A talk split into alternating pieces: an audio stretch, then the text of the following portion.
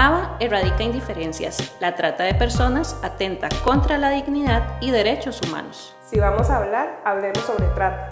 Tú puedes ser parte del cambio. Sean bienvenidos y bienvenidas una vez más a nuestro podcast Hablemos sobre trata. Y bueno, el día de hoy vamos a hablar de la explotación sexual, que de hecho es una de las modalidades de este flagelo. Mi nombre es Hilary y mi compañera Allison. Y bueno, Ali, ¿qué te parece si empezamos con la definición de la explotación sexual? Claro, Gila, y es que es importante pues conocer el significado de este término y es que, bueno, se trata de una actividad lucrativa e ilícita en donde se entiende como el abuso real o intencionado de la diferencia de poder y la confianza. Asimismo, la posición de vulnerabilidad de la víctima. Este es uno de los principales eh, formas de trata. Ahora bien, yo también pienso que las personas que nos escuchan pueden estarse preguntando, bueno, ¿y entonces cuál es la diferencia entre la explotación y el abuso sexual? Ok, también es un punto eh, válido e importante, ¿verdad? Entonces, las personas podrían confundirse exactamente entre explotación sexual y abuso y abuso sexual. Sin embargo, es fundamental saber la diferencia, ya que la explotación sexual es cuando una persona se quiere aprovechar de la situación vulnerable de otra y el abuso sexual es cuando el contacto físico o la tentativa de contacto físico es con carácter sexual y en muchas ocasiones es impuesto por medio de fuerza o violencia. Es decir, o sea, lo que yo entendí es que, digamos, en, explota, en la explotación, sí, los victimarios ven a sus víctimas más bien como una fuente de dinero. En cambio, en el abuso, el victimario lo que quiere es obtener placer a través de la violencia contra la víctima. Y bueno, ahora que tal vez las personas se pueden estar preguntando, bueno, ¿y entonces cuáles son algunos tipos de explotación sexual? Bueno, vamos a empezar con lo que son los actos sexuales remunerados, básicamente lo que conocemos como prostitución. Y cabe destacar que no solamente hablamos de casos en donde está la víctima en las calles, ¿verdad? Que es lo que más o menos nosotros vemos. Este, sino que también incluso se puede dar en lo que son salas de masajes o domicilios particulares, que de hecho han salido varias noticias este, con respecto a las salas de masajes acá en Costa Rica. Y es que aquí, Gila, eh, se da mucho también en bares y fronteras. Eh, yo cuando estuve realizando mi tesis para optar por el título de licenciatura investigué y en testimonios de personas víctimas, uno de ellos mencionaba eh, que en un bar, bueno, una muchacha llegó a un bar y vio que había muchas personas, muchas mujeres encerradas y que a ella eso le alarmó y que también en la sala de masajes se da mucho este tipo de flagelo, principalmente con personas extranjeras.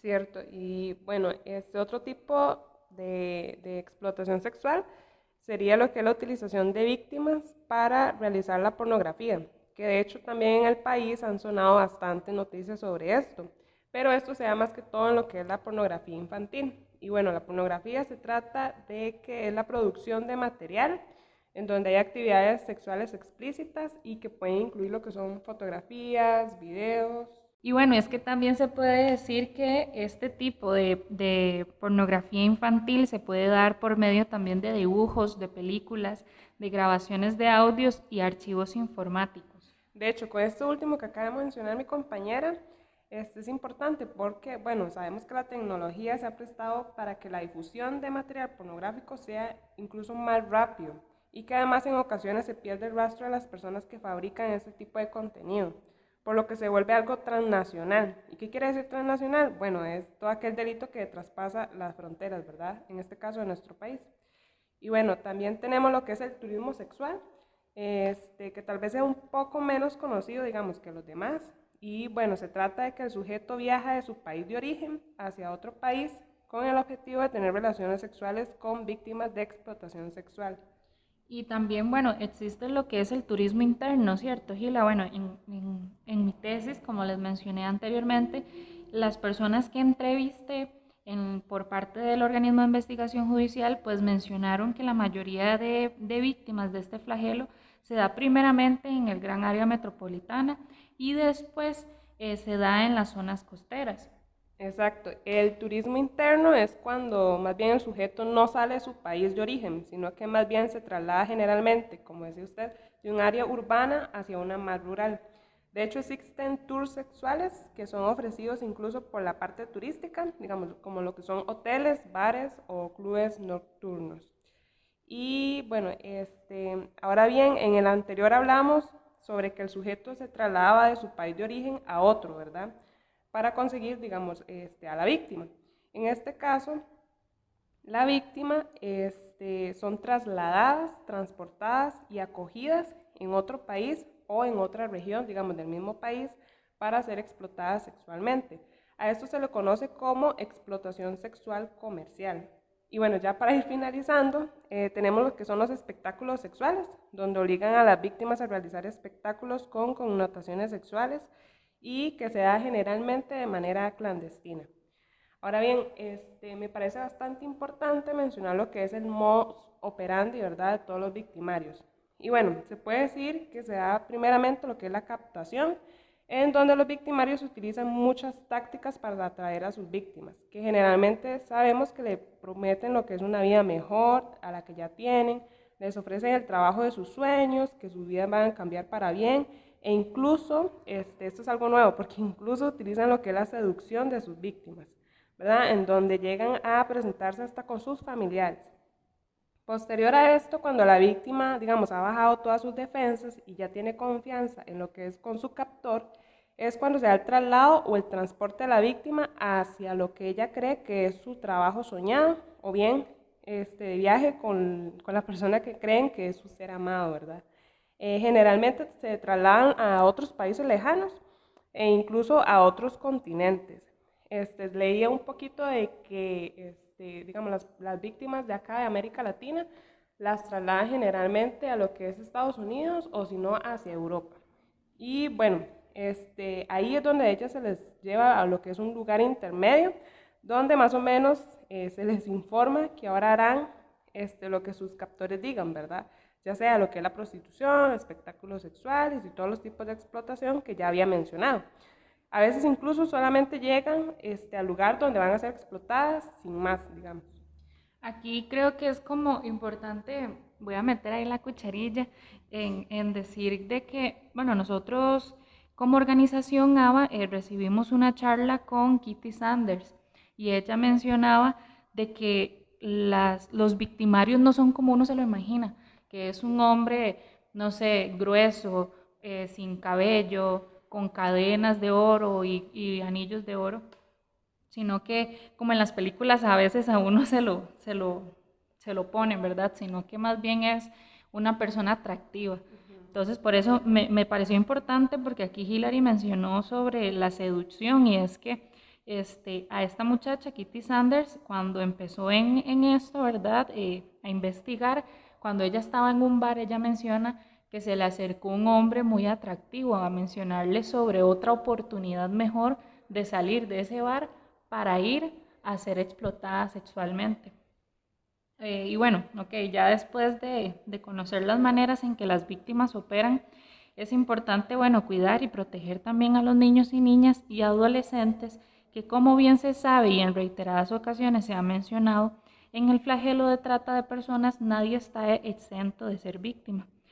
Existe una gran diferencia entre la explotación sexual de niños, niñas y adolescentes, conocido por sus siglas ESCNNA, y abuso sexual de niños, niñas y adolescentes, conocidos como ASNNA. Entonces, el abuso sexual en menores de edad puede definirse como contactos o interacciones entre un menor de edad y otro menor de edad, pero este siendo mayor que el primero, o una persona adulta, o puede darse también eh, con una persona conocida o un familiar. Esto puede darse con una persona conocida o un familiar, o también con un extraño. Y este menor eh, de edad es utilizado como un objeto de gratificación sexual. Ahora bien, se debe de tomar en cuenta que cuando el agresor es un conocido o un familiar del menor, éste ha desarrollado una relación de confianza y al mismo tiempo de poder que se le hace fácil al agresor eh, para continuar con estas acciones. En la explotación sexual comercial, el menor de edad no solo se convierte en un objeto sexual, sino también que en una mercancía a cambio de dinero, bienes o favores en especie entre el explotador y los demás involucrados. También me parece importante mencionar, este, porque bueno, en varias veces, ¿verdad? En redes sociales hemos visto es, cuando salen noticias sobre trata, específicamente explotación sexual, la gente dice así como, bueno, pero es que ella quería o él quería, ¿verdad? Y bueno, ese es un tema que se las traje en realidad. O ella se dejó. Ajá, también. Y bueno, este, eh, lo que les quería decir es que sí, efectivamente hemos escuchado relatos de mujeres que este, han expresado que realizan de manera voluntaria espectáculos o actividades sexuales remuneradas, es decir, la prostitución, o otras actividades sexuales. Em, esto se da por muchas razones, ¿verdad? Ya sabemos que la parte económica es importante y demás. Sin embargo, yo creo, desde mi punto de vista, que este, la explotación va un poco más allá porque hay engaño de por medio y también hay, digamos, como que obligan a la víctima a hacer todas esas actividades, ¿verdad? Este, no sé qué opinas, Ali. Bueno, yo también, como dice Gila, en este, este punto es bastante controversial porque todos los oyentes pues, van a tener puntos de vista diferentes y, y todos son válidos. Sin embargo, en lo personal, considero que de que la verdad es que conozco en realidad dos casos de, dos mujeres que ejercen la prostitución y, que, pues bueno, uno ha hablado con ellas y lo que mencionan es que a ellas les gusta esa vida. O sea, les gusta eh, prostituirse, les gusta ganarse el dinero de esa manera y se sienten cómodas con lo que están haciendo. Entonces, por eso eh, voy a favor de, de este punto que Gila menciona, porque esto va más allá, eh, la explotación sexual va más allá porque está el, este punto de engaño. Entonces, y bueno, ese es, ese es mi punto, ¿verdad? También, digamos, otra parte que yo estuve leyendo incluso es que acá en Costa Rica se había, digamos, como que tratado, no sé realmente si se logró o no, creo que no, que este, la prostitución se volviera como un trabajo formal, es decir, que tuviera todas las garantías ¿verdad? sociales, la parte del seguro y todo esto. Sin embargo, creo que eso quedó como, digamos, como estancado, como varado en la Asamblea Legislativa y no llegó a nada. Eh, también voy a mencionar que este, los menores de edad, digamos, eh, a nivel de, de, normativa internacional, ¿verdad? Los menores de edad este, no pueden dar un consentimiento, entre comillas, debido a la vulnerabilidad definida por su edad, es decir, que ellos todavía no tienen, digamos, una edad o más bien como no están conscientes de realmente lo que quieren. O como una capacidad para tomar decisiones serias, digamos. Entonces, claramente este punto de vista mío, ¿verdad? De que, de si una persona quiere prostituirse puede hacerlo, pues es mayores de edad, lógicamente. Eh, es importante, bueno, conocer estadísticas a nivel mundial sobre lo que es la explotación sexual. Eh, ahí buscando, ¿verdad? Eh, conseguí estadísticas a nivel mundial sobre el 2020. ¿Por qué sobre el 2020? Porque, bueno, aquí en el reporte global sobre trata de personas de la UNOT, ¿UNOT se dice?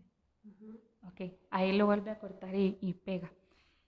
En el reporte global sobre trata de personas 2020 de la UNOC, aquí este, lo hacen por año y el de 2021 pues todavía no se han procesado los datos.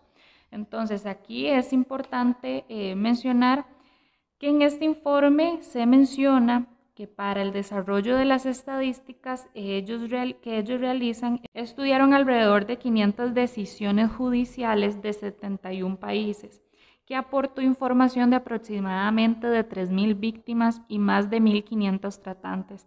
En total, para el reporte se analizó 50.000 víctimas. Dentro de algunas consideraciones especiales en el reporte se menciona el deterioro socioeconómico causado por la pandemia COVID-19, el incremento de los casos de trabajo forzado en el mundo y del uso del Internet para captar víctimas y también para explotarlas. Esto es un punto bastante importante porque, bueno, en, el tema de menores de edad, se ve ahora en la actualidad que niños de qué, tres, cuatro años, muchos cinco, ya tienen medios tecnológicos y, ahí buscan y con la facilidad de buscar cualquier tipo de, material. Eh, la trata de personas en el mundo sigue afectando principalmente a mujeres y a niñas con el 65% de las víctimas identificadas. Sin embargo, información reciente refleja un aumento de los hombres y niños en comparación con el reporte anterior, que era de 35% del total de víctimas identificadas. La explotación sexual se mantiene como la principal finalidad de explotación en el mundo, con un 50% de los casos identificados, pero se registra un incremento en casos identificados con la finalidad de trabajo forzado y algunas otras formas de explotación como la mendicidad ajena, del 34% en el 2016 al 38% en el 2020. Y bueno, como modo de conclusión y como ya es frecuente en nuestros podcasts, los números importantes son el OIJ línea confidencial 808.645, delitos sexuales del OIJ 2254-5702 o bien al 2256-5703, al Patronato Nacional de la Infancia 2523-0700 o al 2523-0800. Sistema eh, Nacional de Emergencias 911, el INAMU 846-26-827 o la CONAD 2290-2703. Es importante recordar que estos números son eh, para Costa Rica. Y en nuestro dato curioso de la semana, la palabra detective como persona resuelve crímenes se usó por primera vez en 1843 el primer uso conocido de la frase historia de detectives fue en 1883 con el título de una historia escrita por la autora estadounidense Anna Catherine Green.